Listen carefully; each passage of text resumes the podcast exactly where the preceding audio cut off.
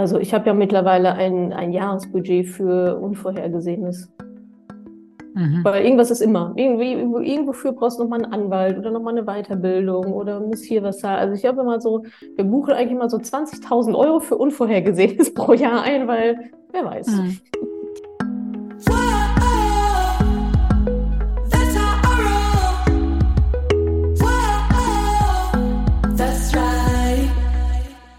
Bevor es losgeht mit der aktuellen Podcast-Folge, habe ich noch eine sehr, sehr große Neuigkeit für euch. Und zwar haben wir ein neues Programm auf die Beine gestellt für euch. Es nennt sich Finance First. Und in Finance First geht es darum, dass du dir endlich solide Ersparnisse aufbaust ohne Jojo-Effekt. Es ist ein sechs Monate Online-Programm mit Live-Expertinnen-Support. Ich bin auch live mit dabei in den Live-Calls für Frauen, die eben die Kontrolle über ihr Geld zurückgewinnen wollen. Nach dem Programm triffst du nachhaltig bessere Geldentscheidungen, Hast du Selbstsicherheit und Leichtigkeit im Umgang mit deinem Geld erlangt? Hast du dein Money Mindset auf Erfolg programmiert und deine Einnahmen und Ausgaben optimiert und eine klare Struktur in deinen Finanzen? Und der Outcome des Ganzen ist, deine Ersparnisse wachsen Monat für Monat ganz automatisch. Dieses Programm ist aus Feedback von euch heraus entstanden, dass ihr gesagt habt, Mensch, ja, das Mentoring ist irgendwie ganz cool und investieren ist auch eine tolle Sache, aber da bin ich gerade noch nicht. Ich bin noch einen Schritt davor, nämlich erstmal Struktur reinzubekommen, das Ganze auf eine solide Basis zu stellen, die Voraussetzungen zu schaffen dafür, dass ich dann den nächsten Schritt ins Risiko investieren sozusagen gehen kann. Dafür braucht ihr erstmal eine Art von Sicherheit, eine finanzielle Sicherheit und genau die bekommt ihr mit Finance First. Ihr findet alle Informationen auf madamemoneypenny.de slash finance minus first. Da seht ihr auch nochmal den Aufbau. Es sind vier Wissensmodule, die werden euch wöchentlich freigeschaltet und dann begleiten wir euch nochmal fünf Monate lang in der Umsetzung. Ja, also wirklich da eine gute Struktur reinzubekommen, da zu sparen, wo ihr sparen wollt, ähm, eure Budgets zu fixen, eure Kontenmodelle, euer Money Mindset. Ihr setzt euch ein Ziel, ihr macht einen Maßnahmenplan nach unserer Vorlage, Status Quo analysieren wir. Also echt äh, ja, das komplette Rundum-Paket, wie immer von Madame Moneypenny gewohnt. Und wie gesagt, mit Live-Support, ich bin mit dabei und noch weitere Expertinnen aus meinem Team stehen euch sechs Monate lang zur Verfügung, damit ihr euer Geld unter Kontrolle bekommt, bessere Geldentscheidungen trefft und eben solide Ersparnisse aufbaut für eine ja, finanziell sichere Zukunft, um dann aus dieser Sicherheit heraus den nächsten Schritt gehen zu können ins Investieren. Geht auf madamemoneypenny.de slash finance-first. Da findet ihr dann nochmal alle Informationen und auch den Link. Der geht jetzt allerdings auf die Warteliste. Ähm, wir wollten es eigentlich noch weiterhin offen halten, allerdings habt ihr uns so sehr die Bude eingerannt in den ersten zwei Tagen äh, nach Verkaufsstart, dass wir wieder direkt dicht machen mussten. Das ist kein Scherz, ist auch kein Marketing-Gag. Ähm, war überhaupt nicht so geplant, aber deswegen haben wir gesagt, wir können jetzt nicht noch mehr reinlassen, denn es gibt eine Live-Komponente, es gibt die Live-Calls und wenn da zig hunderte von Leuten auf der anderen Seite sitzen, dann wird so ein Live-Call einfach ein bisschen zu kuschelig äh, und kaum zu handeln. Wir werden wir wollen euch den absoluten Premium-Support liefern und eben auch genau in dieser Live-Komponente. Deswegen haben wir jetzt die Anmeldung dicht gemacht. Wir werden sie aber wieder aufmachen, voraussichtlich wahrscheinlich in so, ich sag mal, drei bis vier Wochen. Ähm, hat uns dann doch ein bisschen überrollt, überrumpelt. Ähm, wir müssen uns jetzt erstmal ein bisschen neu organisieren und dann geht's aber auch wieder los. Also setzt euch auf die Warteliste, die wird bevorzugt behandelt. Wenn wir denn dann wieder aufmachen, alles kostenlos, unverbindlich, setzt euch auf die Warteliste und dann bekommt ihr eine E-Mail von uns zum neuen Programm Finance First. Salut, Money Pennies und herzlich willkommen zu einer neuen Podcast-Folge. Ich war diesmal zu Gast bei einer Mentoring-Teilnehmerin von mir, die interessanterweise ein Webinar gemacht hat zum Thema ähm, Business, Selbstständigkeit, Finanzen in der Selbstständigkeit. Und da durfte ich mich mit ihr unterhalten und sozusagen Input geben für ihre Webinar-Teilnehmerinnen. Und es ging vor allem darum, ähm, was meine Vision ist und äh, auch war mit Madame Moneypenny, ob sich die vielleicht auch ein bisschen verändert hat, ob ich zwischendurch mal Angst vor meiner eigenen Courage hatte, was ich jemand mit Selbstzweifeln erzählen würde und wie ich vielleicht auch dem Klischee begegne, dass Kreative kein Geld verdienen und ganz grob sowieso Finanzen in der Selbstständigkeit. Also hört euch das auf jeden Fall an und wenn es euch gefallen hat, freue ich mich natürlich wie immer über eine kleine Bewertung von euch.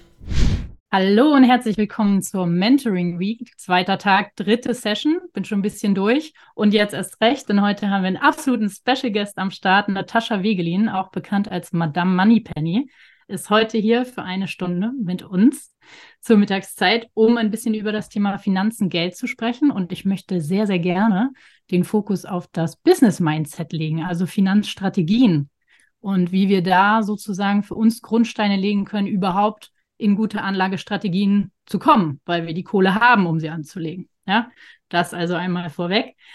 Herzlich willkommen, Natascha. Schön, dass du da bist. Ja, hi, danke für die Einladung. Freue mich sehr in kleinem, aber feinem Kreis. Sehr schön. Freue mich. Ähm, genau. Du bist Finanzexpertin und Spiegel-Bestseller-Autorin und den meisten ja bekannt als Madame Moneypenny wahrscheinlich. Ähm, wann kam für dich der Moment, an dem du gemerkt hast, oha, jetzt wird das groß? Das war eher so, oh shit, jetzt wird es groß. ah, du, das, ich muss sagen, das war schon eine bewusste Entscheidung, die ich irgendwann getroffen habe.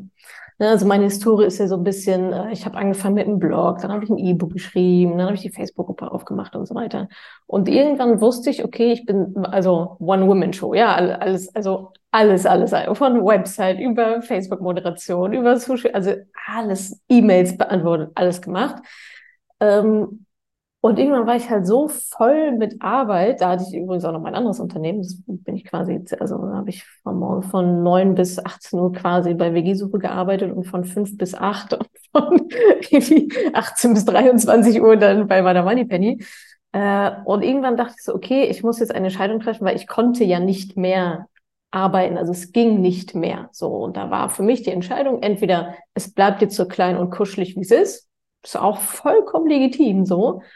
Oder ähm, wenn ich es groß machen will, äh, dann brauche ich halt Leute, muss ich halt ein Team aufbauen, weil alleine schaffe ich es halt irgendwie nicht. Und von daher war das so schon, währenddessen ich ja so in das Thema so ein bisschen reingeschlittert bin und so, äh, war das schon eine sehr bewusste Entscheidung zu sagen, okay, nee, wenn, dann machen wir es jetzt richtig, ja, keine halben Sachen, das ist auch eines meiner Lebensmottos, so, Lebensmottos, äh, entweder ganz oder gar nicht.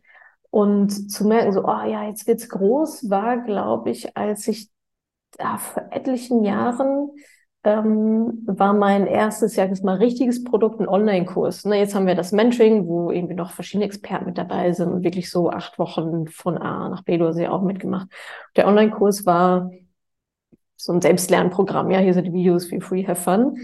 Ähm, und ich weiß noch, da war ich im Skiurlaub mit meinen Eltern. Ja, erster Urlaub mit den Eltern mal wieder im Erwachsenenleben, ja, so seit über 14 ist. Ähm, und ich hatte irgendwie ein Webinar, von, oder nee, noch gar nicht. Ich hatte irgendwie nur über meinen Newsletter damals über meine Liste rausgeschickt, so, hey, dieser Online-Kurs und so weiter. Und dann habe ich irgendwann auf mein Handy geguckt und habe gesehen, dass ich damit irgendwie 80.000 Euro verdient habe. Und war so, what the fuck? Wie haben wir denn 80.000 Euro so innerhalb von wenigen Tagen, so während ich beim Skifahren irgendwie war, verdienen? Und dann war ich so, oh, jetzt fängt es an Spaß zu machen. Ja, also das war so der Moment so, ah, okay, das ist schon, also das, so viel habe ich ja vorher nicht, noch nie vorher im Jahr verdient, sondern, und auf einmal kam dieses Geld halt reingerauscht. Ich dachte, boah, shit, ey. Ähm, und da hat es mir schon so ein bisschen, habe ich schon so ein bisschen geahnt, so, aha, okay, das kann echt groß werden, wenn ich halt noch besser werde und noch mehr an mir arbeite und irgendwie noch ein paar Stritten ziehe und so weiter. Ich glaube, das war so der Tipping Point, an den ich mich gut erinnere, weil dieses Gefühl war halt einfach so, Moment mal, ich bin im Urlaub und verdiene Geld. so, hm, I, I like. Ähm, ja, und dann kam halt einfach vieles innerhalb kürzester Zeit, vieles auf einmal. Also diese Bücheranfrage äh, vom Rohlwolf Verlag, also die sind auf mich zugekommen, so, ne? Und genauso ging das dann, dass irgendwie ganz viel so reingespült wurde in mein Universum, ganz viele Möglichkeiten, Kooperationen, Partner, Mitarbeiter, die auf einmal bei mir arbeiten wollten, zu helfen. ähm, ja, und dann, äh, genau, ja, also ich sag mal, wo ich richtig so dachte, boah, okay, das ist irgendwie schon ganz geil, ähm, war bei mir so der, die siebenstellige Umsatzmarke. Ja, also ich finde, wenn man eine Million verdient mit einem Unternehmen, das schaffen die allerwenigsten in Deutschland, das sind, glaube ich, so um die vier Prozent oder so. Äh, manche schaffen es mal, aber gehen dann auch direkt wieder runter. Aber so eine Million Euro Umsatz zu machen, äh, das war für mich schon so, so, was passiert hier eigentlich gerade? Das war schon, schon Wahnsinn, weil eine Million Euro ist halt, das ist halt so, ich weiß nicht, man hat ja auch nie mit solchen Summen zu tun. Ne? Guck mal, wer wird Millionär? Und dann gewinnt einer eine Million Euro, aber in der Regel auch nicht. Ähm, ja, ich glaube, das waren so, so die Momente, wo mir klar geworden ist, war es doch ein bisschen mehr als ein kleiner Block mittlerweile. Sehr schön, da habe ich genau zwei Anschlussfragen direkt ja. zu. Und zwar, ich weiß jetzt gerade nicht, welche ich zuerst stellen soll, weil auf der einen Seite, ich stelle mir vor, okay, du hast da tagsüber in dem einen Job gearbeitet, bis spät nachts in dem anderen. Dann hat sich das aufgebaut, dann wurde es immer mehr. Du hattest auf einmal Mitarbeiterinnen und so weiter. Was, mhm. hat, was war denn dein Treibstoff? Was ist deine Vision, dass du so viele Stunden in etwas reingesteckt hast, bevor dieser Moment kam? Oh, krass, 80.000 Euro im Urlaub. Da, da ist ja sehr viel Arbeit ja. gewesen. Was hat dich da angetrieben? Mhm. Was ist deine Vision? Also ich glaube, erstmal liegt es so ein bisschen in mir. also so alles, was ich, also ich sag mal so das meiste, was ich irgendwie anfasse, ob jetzt Hobby oder Beruf, ähm, ist viel so irgendwie das, also ich bin schon sehr ehrgeizig. So, ich bin schon wirklich ehrgeizig und will da irgendwie das Beste machen und das Beste geben und das Beste rausholen. So, das mache ich beim Sport, das mache ich, habe ich auch mal im anderen Unternehmen gemacht. Ähm, aber bei Madame Moneypenny war es nochmal krasser weil ich da zum Beispiel im Vergleich zu WG suche, ja, wir haben, ein WG-Portal, ist irgendwie nice to have, aber verändert jetzt irgendwie nicht so richtig die Welt. Ähm, und bei Madame Moneypenny wusste ich aber, okay, ähm, und das war nämlich auch dieser Entscheidungspunkt, von dem ich vorhin gesprochen habe, so lasse ich es kleiner oder mache ich es jetzt halt richtig, versuche es richtig groß zu machen. Weil ich dachte, ja, dieses Thema ist so viel größer als ich als Person. Also das ist ja riesig, ja, Finanzen, vor allem für Frauen, finanzielle Unabhängigkeit, Ungerechtigkeit in diesem Thema, Feminismus und so weiter. Ähm, und das hat mich halt, das hat mich, glaube ich, total gepackt, ne? Zu sagen so, boah, nee, komm, ja, jetzt mit, wir müssen es mit dem Kopf durch die Wand, ja, das muss irgendwie funktionieren, so, äh, die, die Welt braucht das. Ähm, und ich muss sagen, das hat mich auch durch die ein oder andere dunkle Stunde auf jeden Fall gebracht. Das klingt immer alles so toll und irgendwie so viel Geld und so weiter, aber es, also, na, ich meine, wir sind ja alle Selbstständige hier. Ähm, da, da wisst ihr ja ganz genau, dass es auch genauso gut die anderen Phasen gibt. Und ich bin überhaupt nicht der Meinung, dass man unbedingt ein Purpose-Business haben muss. Ist auch total fein, Business zu machen, um mal Geld zu verdienen. So total logisch. Ähm, mir hat es auf jeden Fall geholfen, ähm, ja, die, diesen Purpose zu haben und zu sagen, okay, ähm, wir müssen Frauen ans Thema Finanzen bringen. Das hilft den Frauen selber, das hilft unserer Gesellschaft, das hilft der Wirtschaft. Ähm, da machen wir Druck auf die Politik. Also ne, dieses Thema ist halt von sehr vielen Seiten einfach ähm, spannend und ich glaube schon irgendwie verändernd. Und das ist ja auch das Feedback, was wir bekommen, auch von den Kunden, die sagen, ey, ihr habt mein Leben verändert oder das Programm hat mein Leben verändert. Und das ist halt schon, finde ich, so mit das Höchste, was man machen kann. Und ich finde, ein guter Check-up ist auch immer, ob man wirklich einem Purpose sozusagen dient, ähm, wenn man eigentlich an der eigenen Abschaffung arbeitet. So, ne? Also mein Ziel ist erreicht, wenn es mich nicht mehr gibt, wenn es mich nicht mehr geben muss. das ist eigentlich immer, das ist eigentlich immer der Schönste. Ähm, ja, genau. Und die Vision dahinter ist halt, so viele Frauen wie möglich ähm, finanziell unabhängig zu machen, denen die dabei zu unterstützen. Und dann sagen so, wir lösen, wir lösen Finanzproblem nach Finanzproblem. so, egal äh, auf welcher Stufe die Frauen so sind. Und mhm. das äh, ja, ist für mich letztendlich auch ein feministisches Thema. Ganz klar. Ja. Also ich würde jetzt nicht auf die Idee kommen, Finanzen für Männer zu machen, weil kickt mich halt nicht.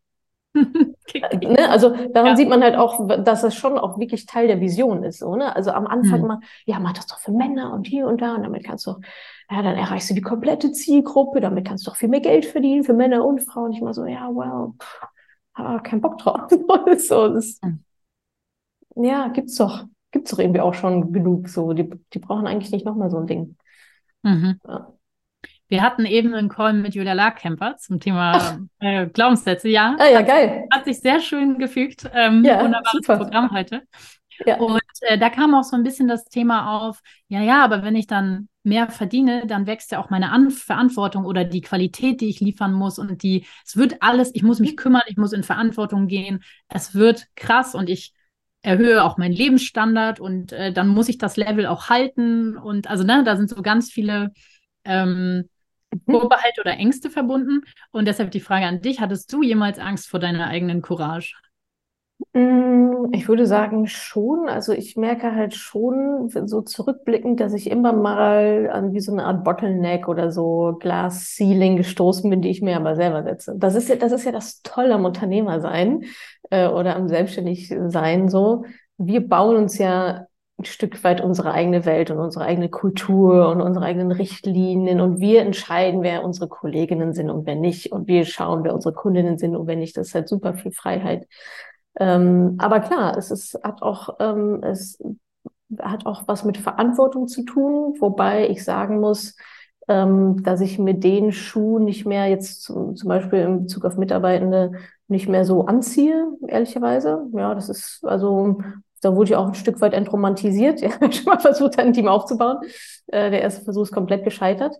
Ähm, bei mir Team aufgebaut, Team wieder abgebaut, alles innerhalb von einem halben Jahr, so, äh, weil ich halt nicht wusste, wie das funktioniert. Also das war so ein Punkt, dass ich dachte, boah, okay, jetzt stellst du, genau, jetzt stellst du Leute ein, und dann war auch so ein Junior mit dabei. Und dachte, ja, habe ich jetzt die Verantwortung für den, habe mich da sehr verantwortlich gefühlt.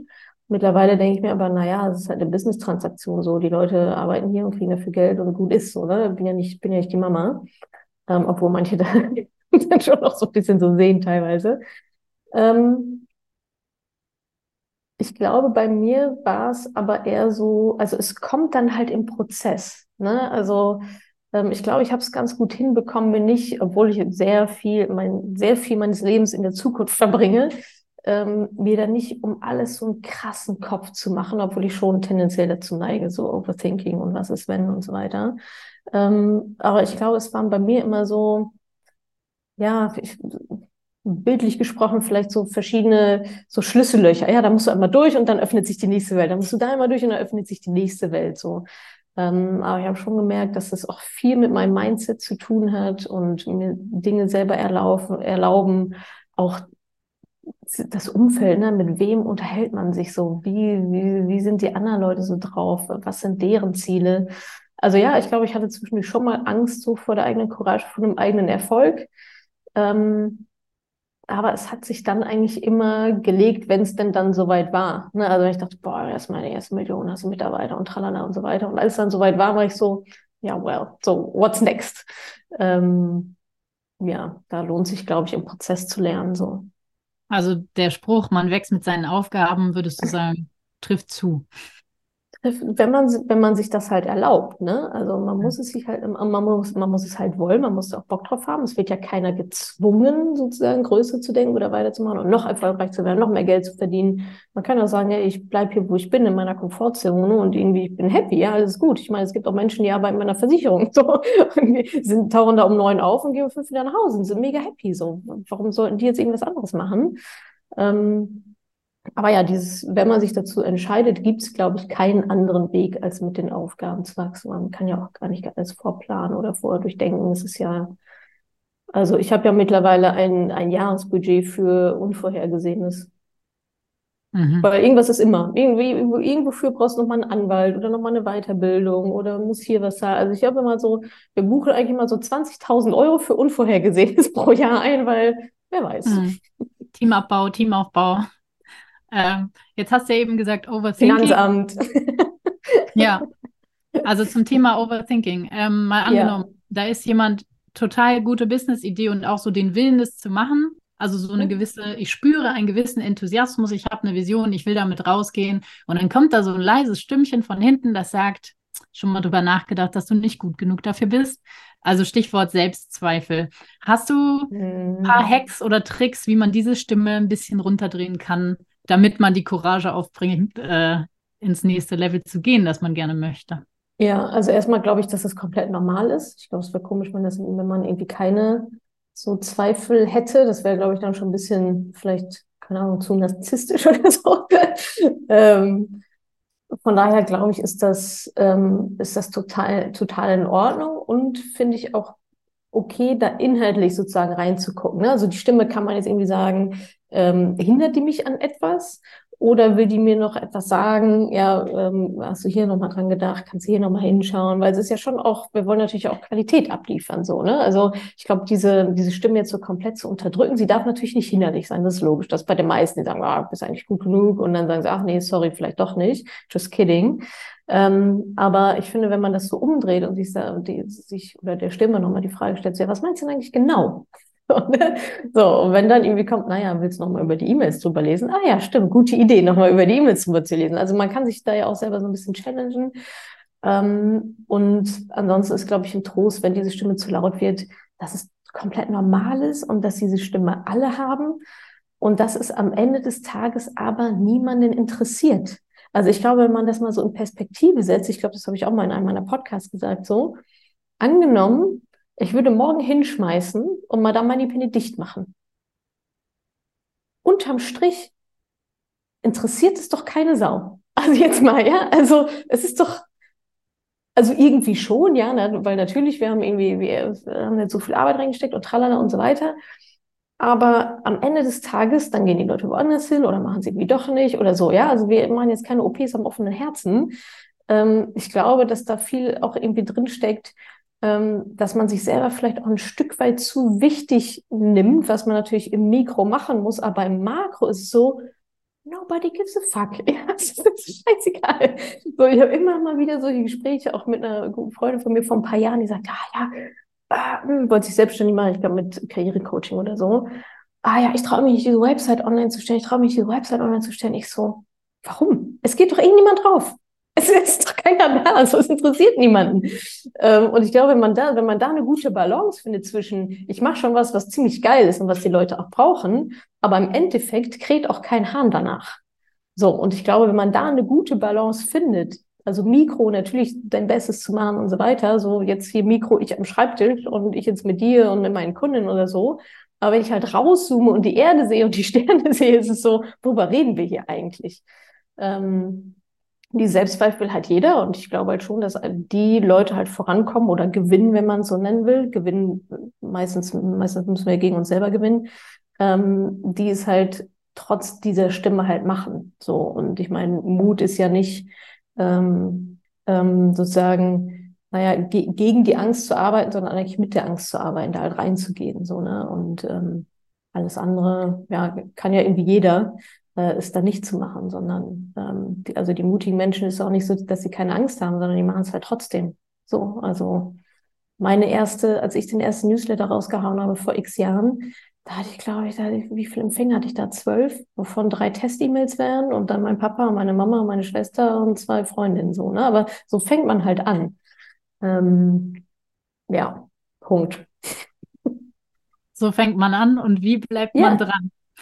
Ah, ja, das ist nochmal, das, das ist, glaube ich, sogar noch mit das schwierigere Spiel an der ganzen Sache. Also ich glaube, steil hoch ähm, kriegen, glaube ich, viele einigermaßen gut hin, sozusagen.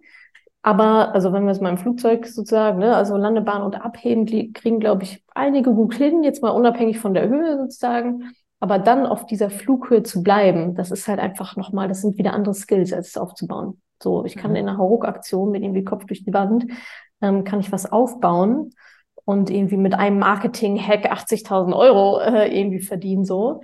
Aber dann zu sagen, okay, das ist jetzt wirklich ein nachhaltiges Business und diesen Erfolg zu replizieren, dass es halt kein Glück oder Zufall oder gute Gegebenheiten waren, ähm, das ist nochmal, also da sind wir dann wirklich im unternehmerischen Spiel. Ne? Also das andere ist für mich Startup so und das ist jetzt okay, eine Unternehmung, die drei, vier Jahre siebenstelligen Umsatz sozusagen produziert. So und dafür braucht es Systeme, dafür braucht es Mitarbeitende, dafür braucht es oh, Prozesse. Also es wird auf einmal sehr viel Admin und sehr nitty-gritty. Ähm, aber ich glaube, so ein paar Konstanten oder ein paar Parallelen gibt es auf jeden Fall. Und die eine große ist halt, ähm, das habe ich jetzt auch in den letzten Jahren nochmal verdeutlicht bekommen. Ähm, das Unternehmen ist halt nur so gut, wie ich es bin. So, ne? Also dieses immer wieder in sich selbst zu investieren, in die neuesten Sachen zu investieren. Jetzt gerade erleben wir wieder eine Zeitwende in Sachen AI ähm, und gleichzeitig eine riesengroße Unsicherheit, Unsicherheit in der Welt, Politik, Wirtschaft und so weiter. Ähm, also ne, die Welt ist so unsicher gerade, wie für mich gefühlt kaum vorher in meiner, in meiner Generation so. Ähm, und so geht es, glaube ich, auch vielen Unternehmen gerade. Und wenn man zum Beispiel so eine Phase gut durchschifft, indem man halt fokussiert bleibt, indem man sich auf seine Werte konzentriert, indem man liefert, liefert, liefert. Äh, ich bin auch ein ganz großer Produktmensch. Also ich bin immer der festen Überzeugung, ja, dass das beste Produkt gewinnt. Ähm, so ein Marketing-Hack kann mal irgendwie gut gehen, aber das beste Produkt ist einfach nachhaltig und gewinnt. Und ich glaube, wenn man sich darauf konzentriert, den besten Kundennutzen zu liefern, ähm, dran bleibt, Innovation nutzt, wie jetzt zum Beispiel AI und so weiter, ähm, dann kann man da auch auf Dauer sich, sich irgendwo festsetzen. Und gleichzeitig muss man doch auch sagen, die Statistiken sprechen gegen uns alle. so, ne? Also, äh, wie gesagt, ich glaube, Unternehmen-Business, also von den Unternehmen in Deutschland sind, glaube ich, ich weiß nicht, lass es drei Prozent sein, ähm, die wirklich Millionen Businesses sind und auch nicht super viel mehr, die überhaupt die ersten fünf Jahre überleben. Also mhm. es scheint so ein bisschen so, ja, wenn du überlebst, bist du schon, bist du schon kurz vor reich, so, und alle anderen ähm, schaffen es dann halt in den seltensten Fällen. Mhm. Eben ist, glaube ich, schwierig ist, mhm. dran zu bleiben und sich immer wieder neu zu erfinden und zu justieren. Gründen ist auch nicht so attraktiv in Deutschland im Allgemeinen. Ne? Da gibt es andere Länder, die ähm, das sehr ja. viel attraktiver gestalten. ja, schon Gründen schon alleine der ganze administrative Kram und ähm, ja, ich glaube, wo ist das denn? welches Land ist das? Estland, Lettland, irgendwie so. Ähm, die haben in den Jahren, in den letzten Jahren eine krasse, krasse Reform gemacht, was Gründertum angeht. Ich glaube, du kriegst, kannst von ein paar Stunden kannst du ein Unternehmen gründen, kriegst hier noch einen Bonus. Oder ich glaube, die müssen erstmal keine Steuern zahlen oder so, ja. Während Deutschland sagt, ja, geil, wir hätten ganz gerne die Umsatzsteuer von dir für die nächsten zwei Jahre schon mal im Voraus, bevor hm. du verdient hast. Also du, du kannst kein Konto eröffnen, wenn du nicht den Eintrag bei der IHK hast oder sonstiges. Also, du brauchst aber den Eintrag von der IHK. Ja. Also genau. ne, ja. du drehst dich im Kreis.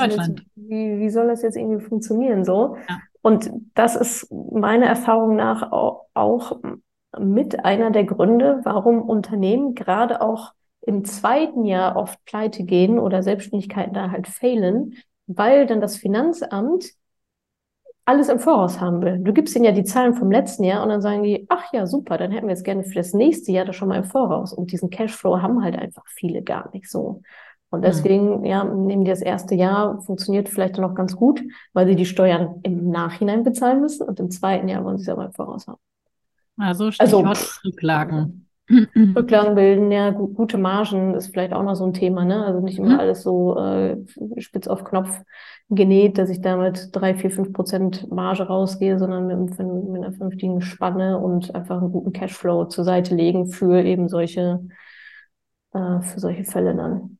Ja, super wichtiger Punkt, gerade zum Thema Preiskalkulation. Das ist auch bei Kreativen äh, ja schon mitunter sehr schwierig, sage ich mal. Ja.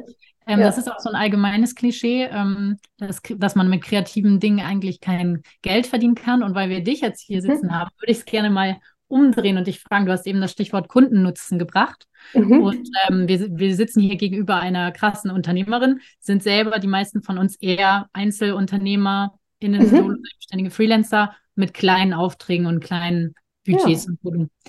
Worauf legst du als Auftraggebende Wert? Also was ist für dich im Kundennutzen entscheidend? In der Zusammenarbeit mit Kreativen vielleicht sogar. Ah, Aber du meinst, wenn ich, allgemeiner. Du meinst, wenn ich beauftragst bin. jemanden. Genau. Ah, okay, ich Worauf legst du Wert?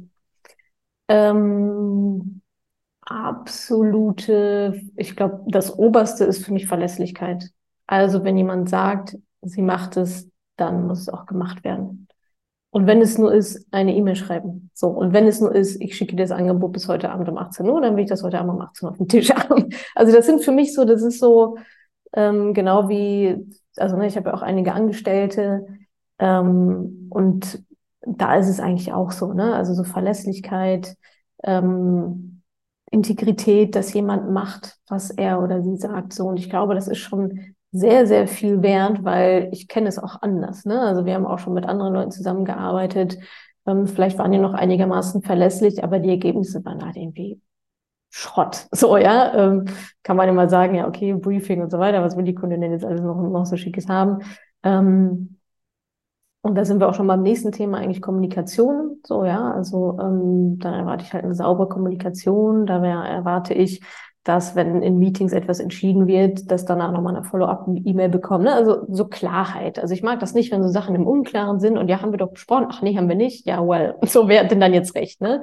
Ähm, also am liebsten quasi jemand, der auch wirklich diesen ganzen Prozess ownt. Ähm, und da sind wir auch schon dabei, ich sage jetzt mal so Preiskalkulationen, was vielleicht viele Kreative gar nicht so richtig mit einpreisen. Ne? Also die sehen dann vielleicht die Arbeit, die sie vielleicht irgendwie machen, sei das jetzt Grafik oder, oder whatever. Ähm, aber da drumherum ist ja auch noch so viel Aufwand, ähm, was ja da auch noch mit eingepreist werden muss. Und ich glaube auch, übrigens auch, dass viele Kunden das aber auch nicht sehen. Ne? Die sehen die Grafik und denken, ja, warum hat die jetzt 500 Euro gekostet? Naja, weil ich auch 13 Mal mit dir telefoniert habe dazu so. Ähm, War eine Null mehr dran. ja, genau. Also immer, immer, also total, eine Null mehr dran machen. Ähm, und da kann ich auch wirklich sagen, also aus meiner Perspektive, Ähm, ich arbeite lieber mit richtig guten Leuten zusammen, die auch ordentlich Geld kosten, als mit Menschen, die weniger kosten und dafür aber nicht so gut sind, weil ich habe keinen Bock, denen hinterherzulaufen. Ich hab, ich will, dass die Arbeit gemacht wird. So, ich will mir nicht nach zwei Monaten wieder jemand Neues suchen, weil die Person nicht abgeliefert hat oder Deadlines nicht einhält oder was auch immer, ne? Mhm. Ähm, oder die Prozesse nicht eingehalten wurden oder so. Das ist ja auch, wenn man in ein Unternehmen kommt, wie bei uns zum Beispiel, Kommunikationsprozesse über Slack. Was geht über Slack, was ist über E-Mail, was über Notion, was über Google Drive und so weiter. Also muss sich ja jemand auch nahtlos ein ähm, einfügen sozusagen in, unsere, in unser System. Mhm. Ähm, und da zahle ich lieber mehr und habe dann auch, also ich zahle eigentlich mein Peace of Mind. Ja, ich zahle den Aufwand, ähm, nicht nur den Aufwand des Produktes, was am Ende dann da steht, sondern den Aufwand der ganzen Orga drumherum. So. Und da habe ich lieber jemanden Erfahrenen, ähm, der weiß, was er macht, äh, der die macht, ähm, gute Erfahrungen mitbringt. Und ähm, also ich muss sagen, bei zu geringen Preisen bin ich skeptisch, weil ich so denke, mhm. ah, Junior. Junior, nope. so, mhm. ähm, und da ist es dann ähm, vor allem der Punkt, dass du den mehr, also gefühlten Mehraufwand für dich eigentlich vermeiden willst, weil du willst eine klare Kommunikation und zu der Lösung kommen. Weniger ja. vielleicht das Ergebnis, das Visuelle, das du dir anschaust, sondern also genau. für dich wäre jetzt zum Beispiel, wenn du zwei Angebote hast, ähm, die sind gleich hoch, bepreist, aber einer weiß ganz genau auf, wie er die Kommunikation macht, was die nächsten Steps sind, was die Deadlines sind und beim anderen kriegst du einfach eine Pauschale, bei der du nicht so richtig weißt. Ja, ist für mich undurchsichtig. Ist für mich undurchsichtig. Also, mhm. genau. Ähm, aber jetzt hast du noch, ich muss noch mal einhaken, weil du hast voll in einen Painpoint gestochen, oh, oh. der davor herrscht, nämlich der, ähm, wenn ich mehr koste, muss ich auch besser sein. Ich meine, natürlich, ähm, mhm. Ist ja. eine gewisse Qualität gekoppelt an, an die Leistung. Aber was wir hier ganz oft haben, ist halt dieses Imposter, dass Leute tatsächlich eigentlich gut sind, aber ja. sich das gar nicht zutrauen. Da sind wir wieder beim Stichwort Selbstzweifel. Wie kann ja. ich jetzt also, wenn ich ein Kreativer bin, der insgeheim weiß, ich bin eigentlich gut und jetzt gerade noch die Insight bekommen hat, okay, Kommunikationsabläufe transparent und zuverlässig machen. Tatsächlich habe ich darüber auch schon Aufträge bekommen, dass andere ah. mich empfohlen haben aufgrund meiner guten Kommunikation ja. mit Kunden. So, also wenn du die transparent machen kannst, wäre das für dich ein Entscheidungskriterium zu sagen, da sehe ich, die Kommunikation läuft, das nehmen wir. Ja, total. Also definitiv. Ähm, ich sag mal, also ich will mir keine Unklarheit ins Unternehmen holen. So, ne? Ich mhm. lager das ja aus. Ich könnte auch jemand dafür, könnte auch einen Grafikdesigner einstellen. So, ne? Aber wenn mhm. ich jetzt gerade sagen, okay, ein Projekt, das hat einen Anfang, das hat ein Ende, irgendwie so, macht es wahrscheinlich Sinn, das, das nach außen zu geben. Und sei es jetzt eine Grafik oder, oder was auch immer, ähm, so punktuell das rauszugeben. Und ich will diese Person nicht übermäßig managen müssen. Die müssen alleine laufen. So, meine also Mitarbeiter müssen, müssen auch quasi alleine laufen. Ja, wir können hier kein Micromanagement sozusagen betreiben. Ich glaube schon, also für mich, wenn mir jemand darstellen kann, darlegen kann, idealerweise sogar noch mit Referenzen, dass die Prozesse, dass es da auch einen vernünftigen Prozess gibt. Ja, wenn wir jetzt mal bei der Designgestaltung irgendwie bleiben, dann will ich, dass wir einmal vorher drüber sprechen, logischerweise. Ja, dann steht da im Angebot sowas drin wie Kickoff, eine Stunde Briefing, was ist dir wichtig, tralala. Äh, zweiter Punkt, CI durchgehen, ne, was ist mein Rahmen? Ähm, wie, worin darf ich mich bewegen. Äh, dritter Punkt, äh, Kommunikationsprozesse, Meetings aufsetzen, wenn gewünscht, ja, nein. Also dass man diese ganzen, dass man das, diesen ganzen Prozess, die ganze Struktur ähm, aufbaut und dass ich halt aber auch weiß, ähm, das macht mein Gegenüber. Ja, die Arbeit möchte ich gerne auch abgenommen haben, weil ich hole mir die Experten rein. So, die kennen den Prozess am besten, wie man so eine Grafik erstellt oder Website oder was auch immer. Ähm, da will ich nicht den Prozess vorgeben und sagen, ich glaube, wir brauchen mal einen Kickoff. So, das wirkt für mich schon so viel professioneller, als wenn ich ein Angebot reinbekomme, äh, wo dann unterm Strich steht, äh, Website-Bau, äh, 5000 Euro. So. Okay, das heißt also, du entscheidest jetzt auch nicht, du hast die Referenzen, die du siehst, du siehst, okay, wie ist das Angebot aufgebaut, wie strukturiert dieser Mensch sich, wie kann, wie ist für mich sichergestellt, dass ich hier nicht mehr Arbeit habe ja, mit dem, was ich so. beauftrage. Ja. Da, ja. da ist dann quasi, ist der Stil für dich dann eher sekundär, also wenn man das so priorisieren würde, weil. Was meinst du mit Stil? Ja, sagen wir, jemand ein, zeichnet was und das ist so seine Marke. Das ist immer lila, das sind immer Figuren. So. Kann sein, dass du eine für eine bestimmte Anwendung die genau diese Comicfiguren willst, dann buchst du den ja natürlich. Aber mhm. wenn der wenn der Stil jetzt offen ist, wir wollen wir wollen unsere Vision visualisiert haben. Madame Moneypenny als großes Poster. Was ist unsere Reise? Was ist das Ziel? Ja.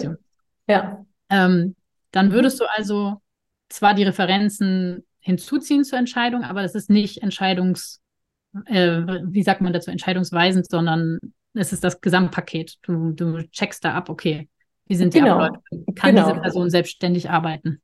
Ja, Weiß genau. was sie tut? Genau, das ist, das ist auf jeden Fall nochmal ein guter Punkt. Und ich gehe ja schon auch davon aus, dass wenn jemand erstmal grundsätzlich ein Interesse an einer Zusammenarbeit hat, dass es irgendwie passt so vom Stil her, was du gerade sagtest. Ne? Also mhm. gehe ich ja mhm. schon davon aus, dass die Person sich dem anpassen kann, was wir halt, was ja. wir suchen, was wir brauchen, genau. Ja was ich da versuche einfach gerade so ein bisschen zu lösen für uns, mhm. sozusagen im Hinterstübchen hier, ähm, diesen Gedanken, ich bin, ähm, ich müsste besser werden, um höhere Preise zu verlangen, kann bedeuten, besser zu werden in der Art, wie ich dem Kunden kommuniziere, was meine Leistung ist und wie ich diese Leistung erbringe und was der Mehrwert für den Kunden ist. Und nicht so sehr, dass ich dir 20 Bilder schicke und sage, guck mal, das habe ich auch noch gemalt und das auch. Und ne, also ja. ich glaube, da, da ist oft so ein, das ist so ein Knackpunkt, das zu verstehen als kreativer Selbstständiger, dass das, das 80-20 ähm, das Prinzip liefern, aber es muss nicht das perfekte Bild sein, sondern der gesamte Prozess muss stimmen und es muss im Sinne des Kunden, im Sinne des Servicegedanken umgesetzt werden. Ja, klar, weil wenn wir mal das Gegenbeispiel aufmachen, also wenn ihr angenommen, ich würde jetzt jemand anheuern, der irgendwie super geil in dem ist, in dieser einen Fähigkeit ist, die ich halt brauche, ähm, und der bessere Bilder malt als alle anderen, der aber nicht in der Lage ist, mit mir zu kommunizieren und eine Deadline einzuhalten, den würde ich ja nach zwei Wochen wieder rausschmeißen. Also da mhm. nützt mir dieses perfekte Resultat auch nichts, weil da komme ich ja nie ran. Also an diesen mhm. Punkt werden wir gemeinsam nie gelangen, weil ja. also ne, das also ja. ja. Tim hat dazu auch nochmal kommentiert im Chat gerade, naja, das ist die Frage zwischen Problemlöser oder Künstler. Ja, klar, das ist ja auch ein Punkt ist davon, mit was gehe ich raus, was ist denn mein Angebot? Im Idealfall weiß der Kunde oder die Kundin, ob sie einen Problemlöser will oder einen Künstler, weil ich das klar genug kommuniziere, was ich da bin und ob das dann passt. Also ich glaube ja, das ist ein bisschen komplex, da würde man jetzt in verschiedene Richtungen gehen. Aber was, welchen Punkt ich einmal klar haben wollte, ist, worauf legst du Wert als Auftraggeberin? Mhm. Was ist dein Kundennutzen und was ist vielleicht dein Kundenpain, wo du sagst, okay, pass auf, ich finde deine Bilder total schön, aber ich kann mir eine Zusammenarbeit einfach nicht vorstellen aus den und den Gründen. Ja. ja genau. Ja. Ähm, cool. Ich würde vielleicht noch eine letzte Frage anstellen, bevor wir den Raum für eure Fragen ja. öffnen. Es gibt sicherlich ein paar Fragen. Im Chat haben wir ja auch schon Kommentare zu, bist du schon investiert? Ähm, da haben wir ein Jahr sehr, sehr viele Neins. Da sehe ich noch ein Jahr Rabea fragt, was ist das? Ist ein Nein. Ich, ich habe ETFs gesagt, also da gehen wir gerne gleich nochmal, machen wir eine kleine Schleife. Hier baut ja. schon jemand einen Notgroschen auf, sehr, sehr cool. Sehr gut, sehr gut. Online-Kurs bei dir mitgemacht, genau. Das ist so der Status quo hier. Das heißt, wir haben zum Thema ETF vielleicht ein paar Fragen. Ähm, und Tim ergänzt noch, die meisten Kundinnen wissen allerdings nicht immer, was sie wollen, geschweige denn brauchen umso wichtiger, ja. dass wir klar sind in dem, was wir liefern können und um dann sozusagen zu kommunizieren, was der Bedarf, also den Bedarf können wir ja auch klären, indem, wie klar wir mit unserem Angebot rausgehen. Aber das ist ja ähm, überall, das ist ja in, das ist ja in verschiedenen Branchen sozusagen der Fall. Ne? Also wenn ich jetzt auch äh, zu meinem, also angenommen, ich habe einen Personal Trainer so, ja, dann äh, kann ich dem irgendwie sagen, ich will das und das das und das ist mein Problem und er sagt, nee, das ist nicht dein Problem, du musst eigentlich was anderes machen. So, ne? Wenn ich jetzt sage, ich möchte irgendwie mehr Ausdauer und dann guckt er mich an und sagt, hm, bist du sicher? Ich würde eigentlich sagen, du brauchst mehr Muskelaufbau erstmal, um dann die Ausdauer halt irgendwie, also das ist ja für mich auch Teil des Prozesses, nochmal genau zu gucken, was wollen wir denn eigentlich? Also ich, wir gehen selten auch raus und sagen, wir wollen genau die, also wenn ich wüsste, was das Endergebnis genau ist, dann könnte ich es ja, da bräuchte ich ja nur jemand, der abarbeitet, so, ne? Aber dieser Prozess dahin zu kommen, erstmal dieses Problem genau zu fassen, um dann eben eine Lösung ähm, gemeinsam zu arbeiten, ist für mich ähm, idealerweise auch Teil des gemeinsamen Prozesses dann. Ja, und das ist auch die Unterscheidung definitiv zwischen Problemlöser oder Künstler. Also beim Künstler kauft man ja auch tendenziell, würde ich sagen, eher ein fertiges Produkt. Aber genau, das gucke ich mir ja. an und entweder ich nehme es so, wie es ist, oder ich lasse es halt bleiben. So, das genau. ist sehr transaktional, ja. Genau, super. Ihr könnt euch auch gerne mit virtueller Hand melden, wenn ihr gleich direkte Fragen an Natascha stellen wollt. Ich stelle jetzt hier mal meine letzte, auf die ich sehr, sehr Lust habe, deine, auf deine Antwort gespannt bin. Wenn du nochmal zurück auf Los müsstest und du einen Koffer packen dürftest, welche Tools wären da drin? Unternehmerisch meinst du? Ja, zurück auf Los meine ich, bevor Madame Moneypenny durchgestartet. Geh, geh nicht über los, ziehe keine 4000 Mark ein oder wie ist das bei Monopoly? Ja, nee, pack deinen Koffer und was wäre drin? Ähm, was würdest du, welche Tools würdest du heute, ja.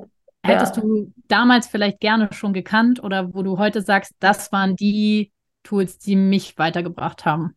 Oh, Kann auch persönlich sein im Business-Mindset. Ähm, was würde ich mitnehmen, wenn ich nochmal auf losgehen würde? Ähm, ich glaube, ich würde dann kann ich da auch Menschen, wie groß ist der Koffer? As you like. Du hast einen Container. ähm, ich glaube, ich würde ähm, auf jeden Fall einen Business Coach mitnehmen. Damit habe ich damals zu spät angefangen, weil ich gar nicht wusste, dass das gibt. Ja, also ich war immer so auf auch ein Glaubenssatz, ja, ich muss alles alleine schaffen und in meinem allein. Und nur wenn es hart ist, lohnt es sich und so. Äh, und auf meiner Reise habe ich erst gemerkt, so, es gibt ja Menschen, die haben das schon mal gemacht und die haben vielleicht auch zwei ganz gute Gedanken so dazu. Ähm, also ich würde mir mehr Support holen im Sinne von ähm, Menschen, die da sind, wo ich hin möchte, ja, um die zu beobachten, um die zu befragen.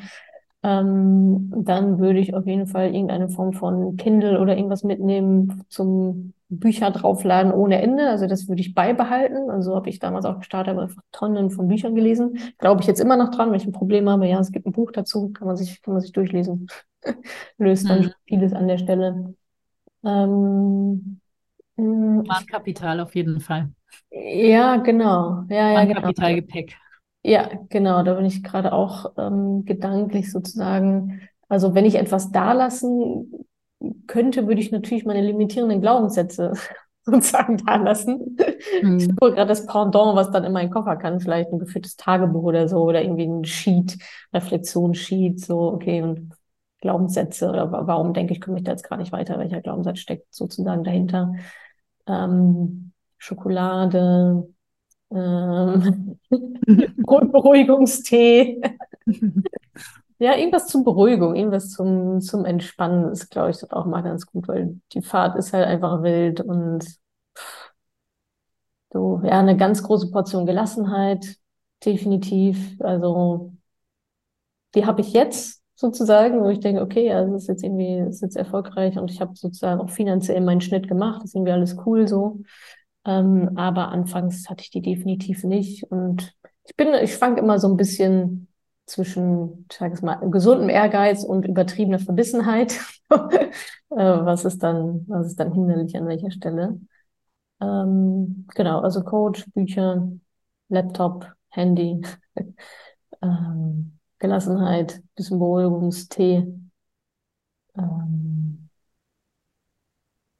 ja, und ChatGPT. okay, sehr cool.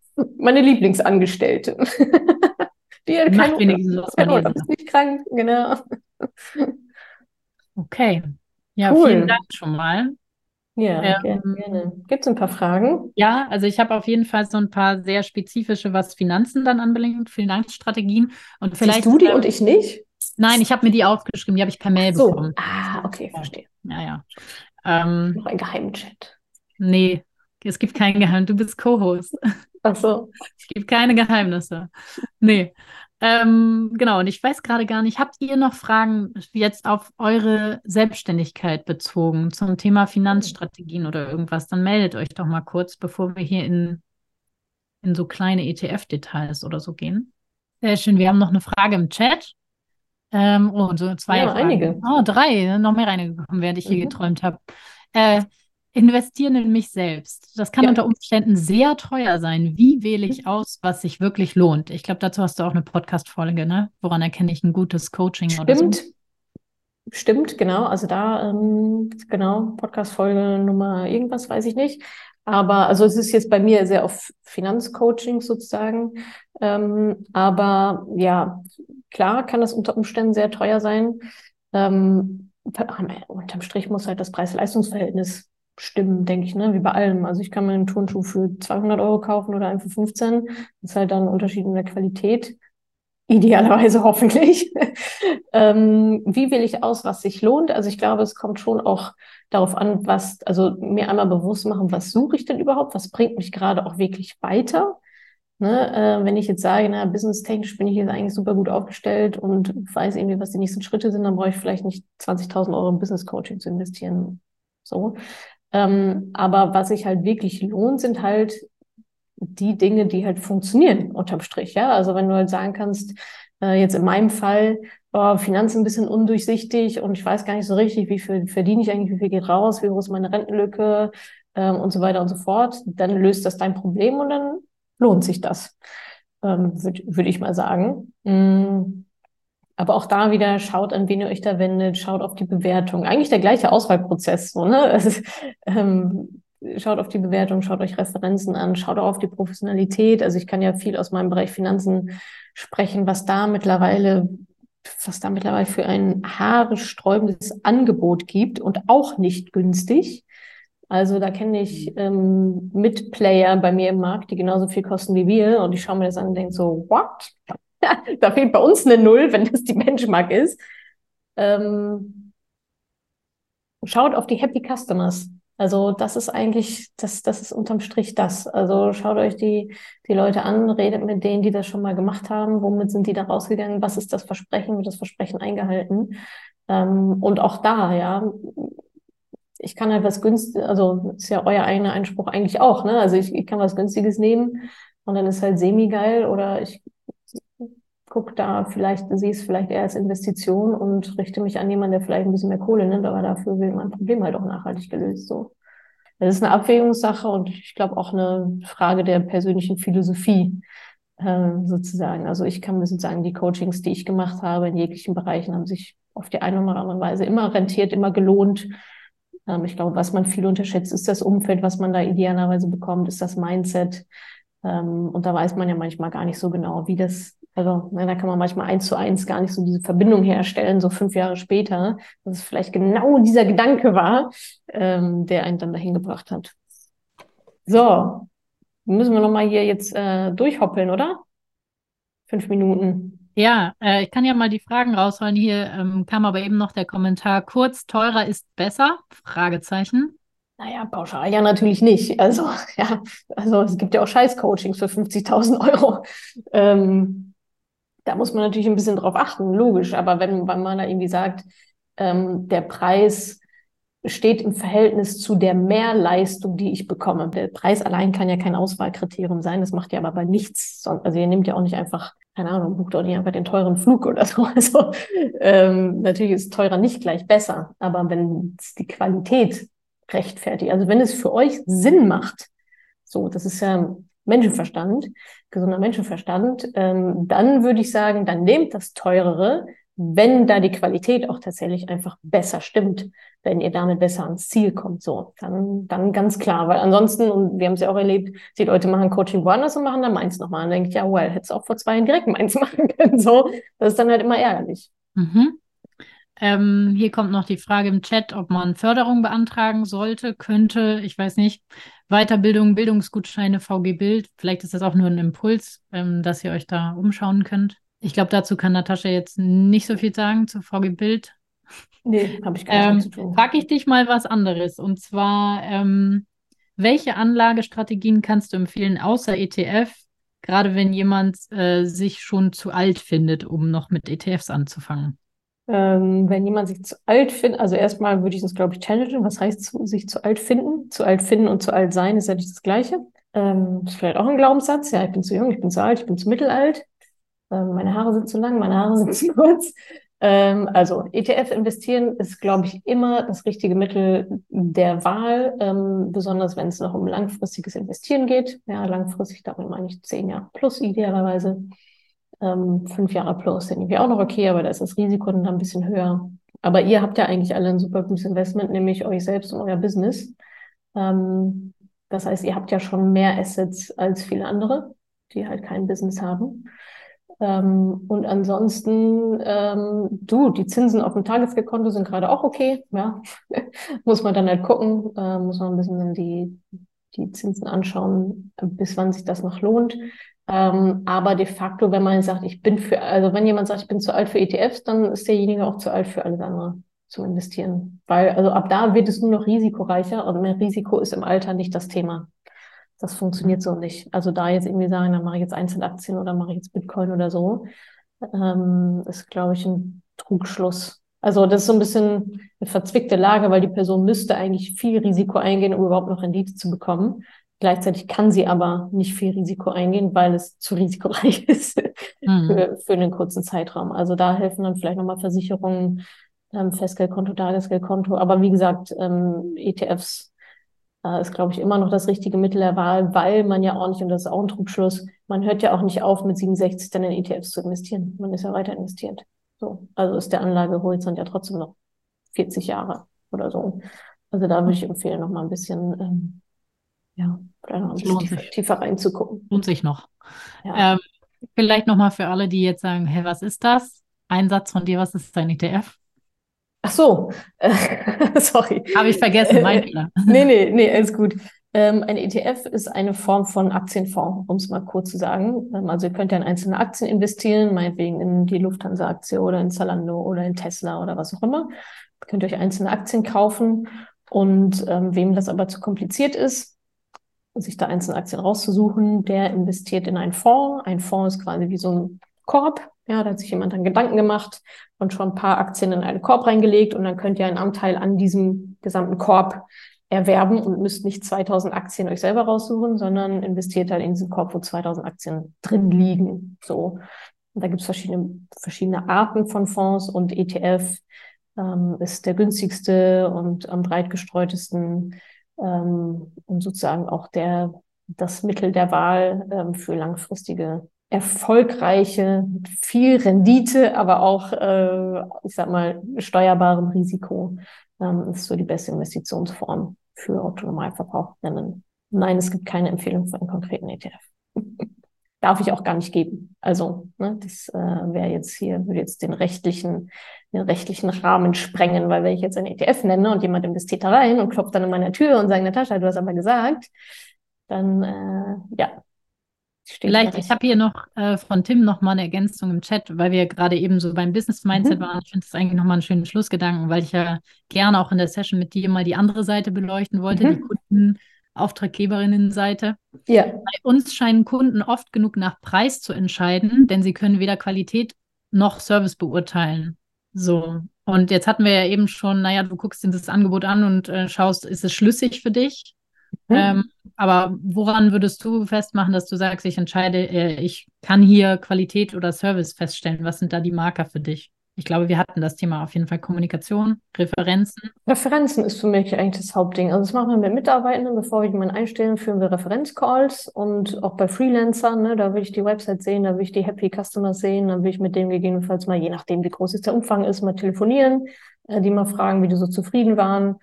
Ähm, du, und wenn du sagst, scheinen nach Preis zu entscheiden, dann äh, ja, pack doch einen ordentlichen Preis drauf, wenn du davon ausgehst, dass sie eher das teure Unternehmen.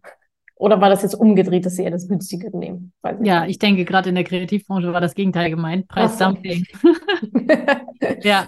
Ja, gut, ja, dann, ähm, ja, dazu kenne ich mich, glaube ich, zu wenig aus, wieder die Preisgestaltung und so weiter. Und mhm. ähm, aber ja, ist auch vielleicht auch eine Frage der Positionierung. Es gibt, also meiner Meinung nach gibt es auch die Kunden, die Kundinnen, die großen Wert auf Qualität auch legen und dafür auch bereit sind, ähm, vernünftige Preise zu zahlen. Aus den genannten Gründen von, von vorhin wahrscheinlich. Sehr schön.